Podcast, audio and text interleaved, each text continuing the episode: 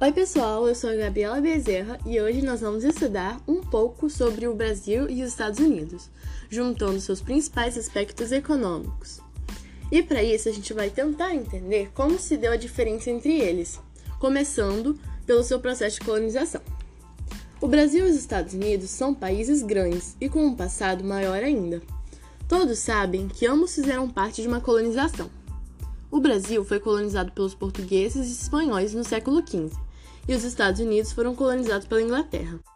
Em território brasileiro, a colonização foi feita com o intuito de explorar terras, e nos Estados Unidos foi principalmente para o povoamento. Os portugueses vieram para o Brasil com o intuito de explorar novas terras e com um objetivo claramente traçado para acumular riquezas nesse novo mundo, sugar tudo que a América pudesse oferecer para que esses países se enriquecessem lá na Europa. Eles utilizavam o Brasil, então, para cultivar grãos e exportá-los para fora, tanto para consumo próprio quanto para venda. E também para propagar a religião católica, em busca de mais fiéis, já que a mesma estava decaindo. Então, quanto mais fiéis, mais a religião cresce. Então, sabemos que o Brasil só era utilizado como fornecedor de alimentos para exportação. No caso da América do Norte, os peregrinos, assim chamados, eram puritanos, cristãos que tentavam criar um novo recomeço longe do poder opressivo da Igreja Anglicana. É importante lembrar que os puritanos eram alvos de severas perseguições religiosas na Inglaterra, uma vez que era a religião oficial do Estado. As atuais diferenças, principalmente econômicas, entre os tais países se dão por conta das diferenças entre suas colonizações e os objetivos que os colonizadores tinham. O Brasil tem até os dias atuais vários requisitos da sua colonização. Sua principal atividade econômica é exemplo claro disso, seguindo até hoje o esquema de plantation, como um abastecedor do mercado externo onde seus principais desenvolvimentos tecnológicos são direcionados para o setor agrário, procurando mais eficiência na produção, colheita e distribuição. Os Estados Unidos prioriza-se no abastecimento interno e não as exportações. Isso ocorre principalmente pelo fato de os Estados Unidos ser um grande exportador de produtos industriais, como na área tecnológica, já que os mesmos são especializados nessa área, e de serviços que apresentam maior valor agregado, ao contrário do que ocorre com os países com economias menos desenvolvidas. Agora nós vamos falar sobre o processo de independência de cada país de uma forma resumida. Em 10 de setembro de 1774, na Pensilvânia, 12 das 13 colônias reuniram os delegados em uma convenção conhecida como o Primeiro Congresso da Filadélfia. O encontro teve como objetivo a formalização de um documento escrito e assinado pelos representantes dessas colônias, exigindo do rei Jorge III, que era o rei daquela época, a revogação das leis restritivas.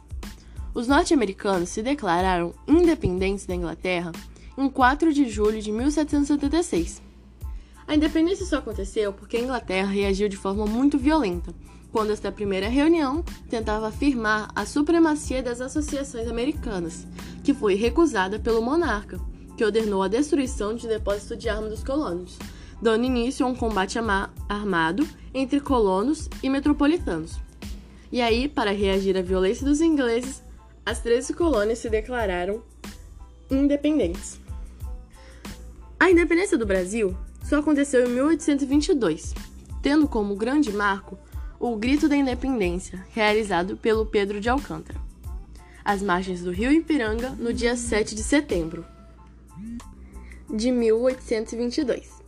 Esse acontecimento está ligado aos eventos que foram iniciados em 1808, quando a família real veio para o Brasil fugindo das tropas francesas que invadiram Portugal. A chegada da família real ocasionou uma série de mudanças em âmbito desenvolvimentista e econômico. Com a intenção de modernizar o país, o Brasil deixaria de ser uma colônia e se tornaria parte do Reino de Portugal. A presença da família real trouxe suas mudanças e geraram uma série de insatisfações, principalmente com o aumento dos impostos e as mudanças no setor econômico o que desagradou bastante as elites, em destaque do Rio de Janeiro, de São Paulo e de Minas Gerais. Entre essas, Então essas prestaram apoio a Dom Pedro I, ocorrendo assim a independência do Brasil, sem o embate entre brasileiros e portugueses. O Brasil e os Estados Unidos têm um vínculo, de certa forma, muito forte, sendo o Brasil um dos principais exportadores de produtos agrícolas e de petróleo dos Estados Unidos. O mesmo também já tem grande influência em território nacional, sendo por suas multinacionais aqui instaladas e também por empréstimos e vínculos políticos.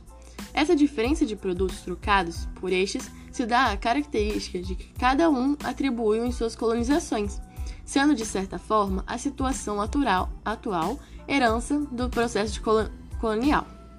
E, bom, esse foi o nosso podcast.